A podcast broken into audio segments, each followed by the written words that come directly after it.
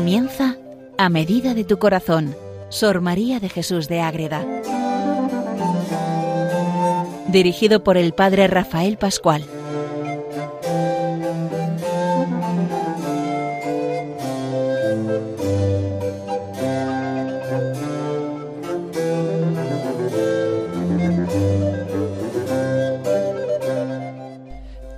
Oyentes de Radio María, comenzamos un nuevo programa dedicado a conocer mejor a Sor María de Jesús de Ágreda, la mística mariana por excelencia, la gran monja concepcionista franciscana del siglo XVII español, que nace en Ágreda, que vive en Ágreda, ese pueblo soriano, que tanto gracia ha dado en torno a esta gran figura de la gran mística española que ha llegado a tantos lugares del mundo con su gran obra La mística ciudad de Dios, que es la vida de la Virgen María contada por ella en ese gran libro. Pues muy bien, queridos oyentes, vamos hablando desde Calahorra, el padre Rafael Pascual, Carmelita Descalzo, para ir conociendo mejor a esta gran mística y vamos conociendo en estos programas, estos tres programas dedicados a la Mariología de Sor María de Jesús. En el primero veíamos esa experiencia mística que tiene ella del noviciado místico en torno a la Virgen María. En el siguiente veíamos cómo defiende ese concepto, esa experiencia de que María es concebida sin pecado original en todas sus obras. Hacíamos un breve recorrido por algunas de sus obras más importantes. Y para concluir esta relación de Mariología de Sor María, vamos a dedicarlo a la relación de la esencia teológica de que se vive en la mística ciudad de Dios en relación a la, doctrina que es, emana del Concilio Vaticano II. Esto es un tema pues un poco peleagudo, un poco complejo, pero que tenemos que afrontar y que conocer a fondo. Eh, es, es, actual ¿eh? en cuanto se refiere a Sor María de Jesús de Ágreda. Es la compatibilidad o no de la doctrina de la mística ciudad de Dios con lo declarado en el Vaticano II. Y para este tema tenemos que acudir al padre Enrique Llamas, que murió hace unos pocos años, yo lo conocí en Salamanca, hablábamos muchas veces de este tema, pero ¿qué pasa con la Madre Ágreda? ¿Por qué no va adelante? Los dos carmelitas descalzos, ¿cuántas horas hemos hablado allí juntos en torno a esa experiencia de Dios, a esa doctrina preciosa en torno a nuestra Madre Inmaculada? Él dejó ese libro precioso que recomiendo la lectura. Es muy técnico, muy teológico, pero nos ayuda a entrar de lleno en este tema. El título es La Madre Ágreda y la Mariología del Vaticano II. Y como, como he dicho antes, el autor es el carmelita Enrique Llamas. Pues muy bien, vamos a ver ahí qué pasa en esos momentos donde el padre Enrique va haciendo esa realidad. Y entonces es un libro muy completo. Vamos a escoger simplemente esa selección que hace el decir cómo a partir del Vaticano II el Papa Pablo VI elabora un documento, una exhortación apostólica dedicada a la verdadera devoción y encuentro y seguimiento de la Virgen María a raíz de lo que todo, de todo lo que se ha dicho en el Vaticano II. Ese documento se llama la Marialis Cultus que publica el Papa Pablo VI. Nos centraremos sobre todo en los números 25 a 29, pero antes de nada tenemos que tener en cuenta que de verdad el Concilio Vaticano II lo que quiso es dar unas orientaciones metodológicas para la enseñanza de la teología dogmática y sistemática que han de aplicarse sin duda y hacerse extensivas a su misma estructura. El punto de partida ha de ser el estudio de los temas y de las verdades teológicas de la revelación divina, seguido de un análisis de la doctrina de los santos padres tanto de Oriente como de Occidente. A partir de ahí se pueden proponer las verdades reveladas, con otras cuestiones paralelas que deben ser iluminadas a la luz de la doctrina del gran santo y, maestro Tomás de Aquino, considerado por el concilio como el maestro autorizado. Todo esto hay que aplicarlo a la Mariología. El Concilio Vaticano II no establece esas líneas concretas, pero mira más bien para salvar esos contenidos de las verdades que deben integrar y formar parte de la enseñanza de la teología. Pues bien, sabemos muy bien que lo que hace el concilio es abrirnos las puertas a esa visión teológica y lo que hace el Papa Pablo VI es entrar en esa concretización. ¿eh? No olvidemos que en dentro de los documentos vaticanos, el documento principal, Lumen Gentium, pues el último capítulo está dedicado a esa realidad de la Virgen, ¿eh? es enmarcar el misterio de María en la historia de la salvación. En ese capítulo último de la, la Santísima Virgen María, Madre de Dios en el misterio de Cristo y de la Iglesia, es el capítulo octavo del documento Lumen Gentium, que cualquier oyente puede leer si tiene a mano los documentos del Concilio Vaticano II. Pues muy bien, el Papa Pablo VI señala tres notas, tres orientaciones fundamentales que hay que tener en cuenta para que el culto mariano sea auténtico, sea agradable a Dios y nos lleve a Dios y dé ese fruto precioso al que todos estamos llamados a vivir. El Papa las formula así. Una nota trinitaria, cristológica, incluyendo la neumatológica, refiriéndose a la acción del Espíritu Santo en unión a Cristo, y por último la nota eclesial con una dimensión ecuménica y de relación de apertura de la Iglesia a la presencia de la Virgen María. Entonces vamos a ir viendo estas tres notas como de verdad Pablo VI propone que la Virgen María, nuestra Madre, la Virgen Inmaculada, está metida en la Trinidad está unida a Cristo y está dentro y es la base de la Iglesia. Pues muy bien, el Papa Pablo VI pues nos define, nos mete en esa realidad, ese texto mariano donde de verdad nos encontramos con la presencia del Padre, del Hijo y del Espíritu Santo. Todo esto lo toma el Papa de, de, lo que acabo de decir, de ese capítulo octavo de la Lumen Gentium, donde se presenta María como la Madre de Dios en ese misterio metida ahí. Y entonces la Constitución Lumen Gentium, en la que se incluye el texto mariano, comienza y termina con una referencia a las tres divinas personas unidas en la caridad. Es una frase clásica en la tradición mariana de la Iglesia, María, Madre del Hijo de Dios, y por eso hija predilecta del Padre y sagrario del Espíritu Santo. Lumen Gentium 53. Entonces, en torno a esto se desarrolla toda la realidad mariológica trinitaria. Y vemos ahí cómo el padre Enrique Llamas va poniendo pues esa doctrina mariológica tomada de la mística ciudad de Dios para decir que la mariología de la Madre Agreda es trinitaria, es cristológica y es eclesial. Hay muchas coincidencias doctrinales, incluso en la terminología, entre el texto conciliar y algunas expresiones de la mística ciudad de Dios. Pero hay que tener en cuenta la estructura general que Madre Agra dio a su obra y el título Mística Ciudad de Dios. María mística y espiritualmente es la ciudad fabricada y edificada por el Dios, uno y trino, trono y morada viviente de las tres divinas personas, con la que la Madre de Dios tiene relaciones especiales desde su predestinación. Por esto la Madre Agra designa a la Virgen con la misma expresión que utilizaría más tarde el Vaticano II. María es la hija del Eterno Padre, es la esposa del Espíritu Santo y es la madre de la verdadera luz, como nos dice en la mística ciudad de Dios. Entonces, esa mística ciudad de Dios está redactada a la luz de la Trinidad, y nos lo dice Sor María, está de lleno metida en la Trinidad todos los misterios de la vida de la Virgen María, la importancia que la autora da a la presencia de la Trinidad en la vida y en la misión. Fue la Trinidad la que eligió y declaró a María reina y señora de todas las criaturas, y la que colocó una corona de estrellas sobre la cabeza de aquella a quien todos veneran y proclaman con el honroso título de Madre de Dios. La descripción del misterio de la encarnación, el portento de los siglos, en la mística ciudad de Dios es totalmente de carácter trinitario desde que se envía el ángel San Gabriel a anunciar a la Virgen Inmaculada el misterio que realizará en ella la Santa Trinidad. Ahí está. Y entonces ahí queda hecha cielo, templo y habitación de la Santísima Trinidad, nos dice Sor María. Vamos a entrar en detalle. El Concilio Vaticano II, refiriéndose a la Anunciación, nos la presenta como llena con los dones santa e inmune de todo pecado, como plasmada y hecha una nueva criatura por el Espíritu Santo.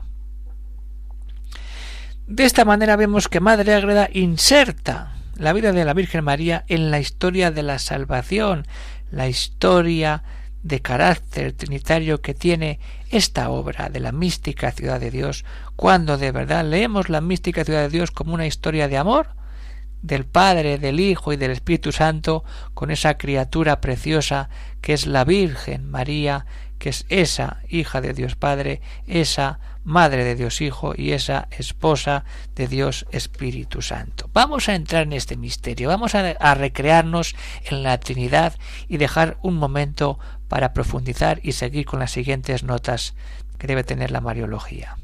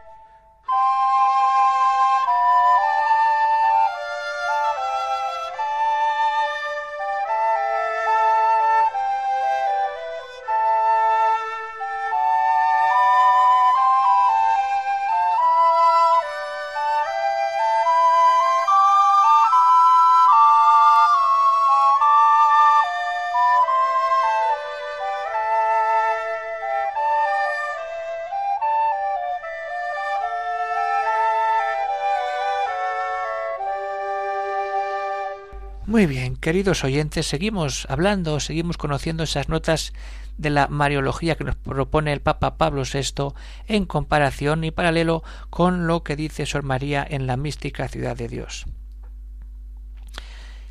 La nota cristológica. Cristológica es que Jesucristo, el Verbo de Dios, el Hijo del Padre que se ha hecho carne, está en el punto de partida de la mística ciudad de Dios, está en el centro, en el corazón mismo de su doctrina sobre la Madre de Dios. Es la asociación de María con Cristo en la obra de la salvación. Alcanza su culmen en toda esa realidad. ¿Y qué nos dice el Papa Pablo VI en la Marialis Cultos? En la Virgen María todo es relativo a Cristo y todo es dependiente de Él. Dios Padre la eligió desde toda la eternidad como Madre toda santa y le adornó con dones del Espíritu Santo que no fueron concedidos a ningún otro. Esa maravilla, esos privilegios que tiene nuestra Madre Santísima. Y así nos damos cuenta que Madre Ágreda considera a la Virgen en todo, en todo con relación a Cristo y afirma algunos privilegios concedidos a la Madre y de manera particular se meten esos privilegios pascuales, la asunción gloriosa, la glorificación en el cielo, la intercesión en la vida de la gracia. Vamos a entrar de lleno en ver cómo la mística ciudad de Dios es profundamente cristológica. Esa predestinación de la Virgen María, junto con el misterio de la Encarnación para ser madre del Hijo, es la espina dorsal de toda la mística ciudad de Dios, todas las gracias, los dones sobrenaturales y naturales, excelencias, singularidades que le son concedidas a nuestra Madre la Virgen Santísima, la dignidad y los privilegios, su misma existencia, dice relación y depende del misterio de la Encarnación, y si no, para nada es la Madre de Dios y el Hijo de Dios se encarna en el seno de nuestra Madre. Y así se consagró a sí misma a la persona y a la obra del Hijo, como dice la Lumen Gentium en el número 56. Pues bien, Madre Ágreda nos mete ahí y nos habla de criar, de alimentar, de servir, de ¿A quién? Al hijo, en esa función natural, inherente de toda madre que quiere que su hijo vaya adelante. La Virgen María fue consciente de ese amor y de esa obediencia a la voluntad del Padre a la que estaba rendida. La Madre Ágreda valora, interpreta como colaboración de la Madre con el Hijo a la redención total. Es más, los capítulos que están dedicados a explicar la presencia y la participación espiritual de la Madre en la Pasión es todo pura cristología cuando entramos en esos capítulos llenos de, amor y de pasión, cuando vemos a nuestro Señor caminando ya hacia el Calvario y todo lo que pasa antes de tomar la cruz sobre sus hombros. Cuánto su Hijo sufrió en su carne, ella lo sufre en el corazón y cuántas veces lo remarca, lo remacha y lo repite Sor María en la mística ciudad de Dios.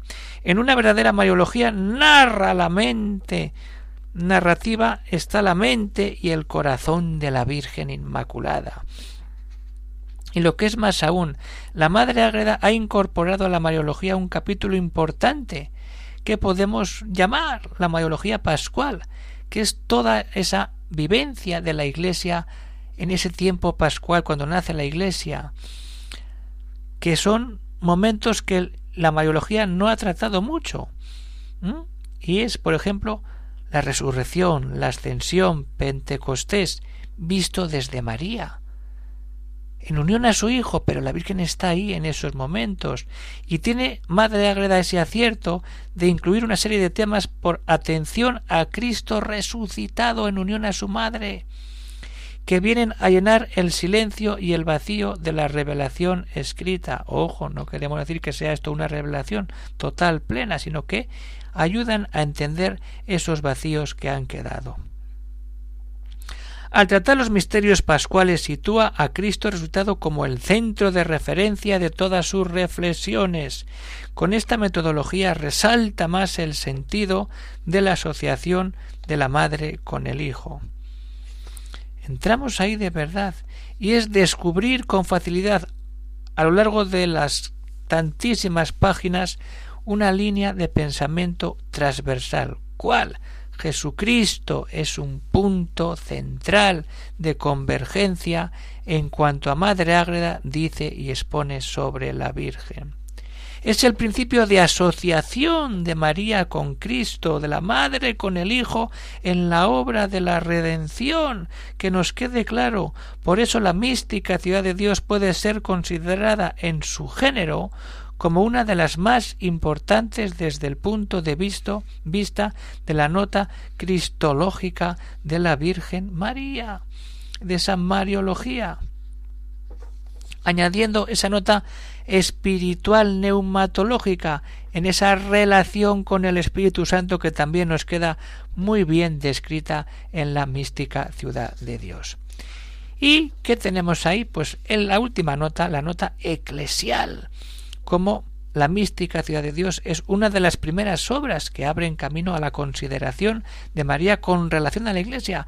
Madre Ágreda ya nos habla de María, madre de la Iglesia y madre de los apóstoles. Se adelanta a los tiempos hasta que hace dos el año pasado o el anterior el Papa hace celebrar la memoria de María, madre de la Iglesia, pero que es que Madre Ágreda ya nos lo propone. Y volvemos al Papa Pablo VI en esa documentación de la María de Cultos, la nota eclesial, es necesario que los ejercicios de piedad propongan más claramente de manifiesto el puesto que ella, María, la Virgen, ocupa en la Iglesia, el más alto, el más próximo a nosotros después de Cristo. ¿Y qué sucede ahí? Pues que la mística ciudad de Dios nos mete para conocer ese puesto eminente que la Virgen María ocupa en la comunión de los santos, la claridad, la seguridad del puesto de María en el misterio de la salvación como el puesto más alto después de Cristo y el más cercano a nosotros. María en esta obra más que en ninguna otra es un misterio que vive, obedece a la voluntad del Padre y amó al Señor con corazón purísimo. Es la madre de la Iglesia que está naciendo. María es madre, maestra de la Iglesia, y así los sucesos, los acontecimientos que no están historiados podemos presumir legítimamente que pudieron ser una realidad cuando de verdad entramos en ese misterio al ir leyendo poco a poco la mística ciudad de Dios y descubrir que todo en su vida es continuación de aquel momento sublime que es la misma encarnación. Y así que sucede que en síntesis todo lo que la Madre Ágreda enseña nos llega a decir que quedó María Santísima con un linaje de participación del ser de su Hijo, y no se haya términos para explicarlo, porque le da esa comunicación de atributos y perfecciones que corresponde al ministerio de madre y maestra de la Iglesia otra vez. Otra vez. Madre Ágreda no solamente no separa a la Virgen de María de la Iglesia, sino que la sitúa mejor que ningún otro teólogo del siglo XVII en el mismo corazón de la Iglesia. Jesucristo está en el umbral de su ascensión a los cielos, confió a su madre ahí la función de maestra de la Iglesia, y esta concesión fue un complemento de esa maternidad espiritual que había nacido al pie de la cruz junto al apóstol San Juan.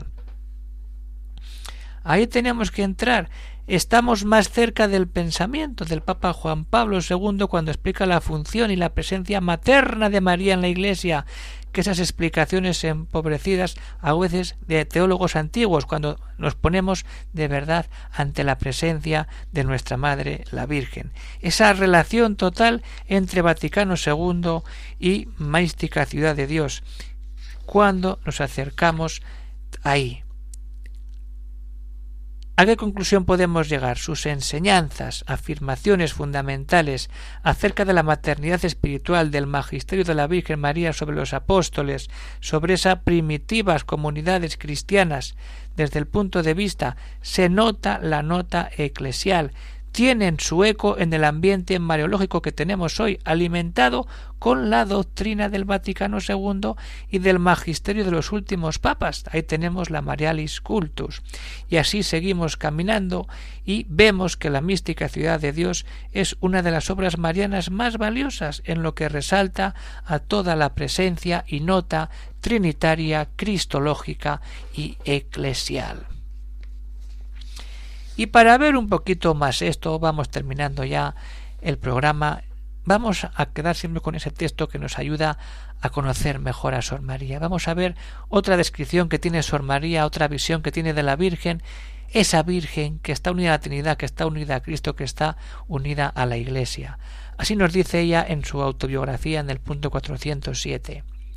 La víspera de Navidad en la calenda, al tiempo de postrarme, vi a la reina del cielo y la tierra en la forma siguiente, como una hermosísima y admirable doncella, tan bella que robaba el corazón de esta de estatura alta como de edad quince años, la cara agraciada, hermosísima por extremo, entre blanca y morena, encarnadas las mejillas a toda perfección, los ojos grandes de admirable color, las cejas arqueadas, y la mayor compostura, gravedad severa y agradable que jamás he visto. Manos perfectísimas, blancas y hermosísimas, labios encarnados, dulcísimos, toda la hermosura y belleza de todas las criaturas humanas es un borrón en su comparación. Fijaros lo que es nuestra Madre Inmaculada. Vamos a quedarnos en esta Virgen, que está ahí, que nos ama, que nos quiere y que nos entrega a su Hijo Jesucristo. Leer a Madre Ágreda es leer a la Virgen María, es leer toda la gracia que tiene aquel que se deja llevar por Dios y que empieza un camino nuevo y que puede caminar siempre dando pasos a esa presencia de María en nuestra vida. Pues muy bien, queridos oyentes, se despide de todos el padre Rafael Pascual, Carmelita Descalzo, hasta otro día que sigamos conociendo un poquito más esa gran figura de Sor María de Jesús de Ágreda. Y si alguno quiere algún comentario, alguna aclaración, pues pueden escribir al siguiente correo, arroba Pues a seguir caminando en unión a nuestra Madre Santísima y a su Hijo, como no, con la bendición de Dios para todos los oyentes. Muy bien y hasta otra ocasión.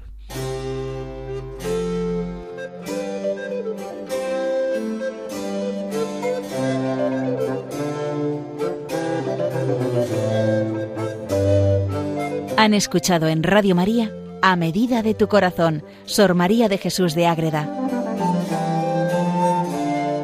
por el Padre Rafael Pascual.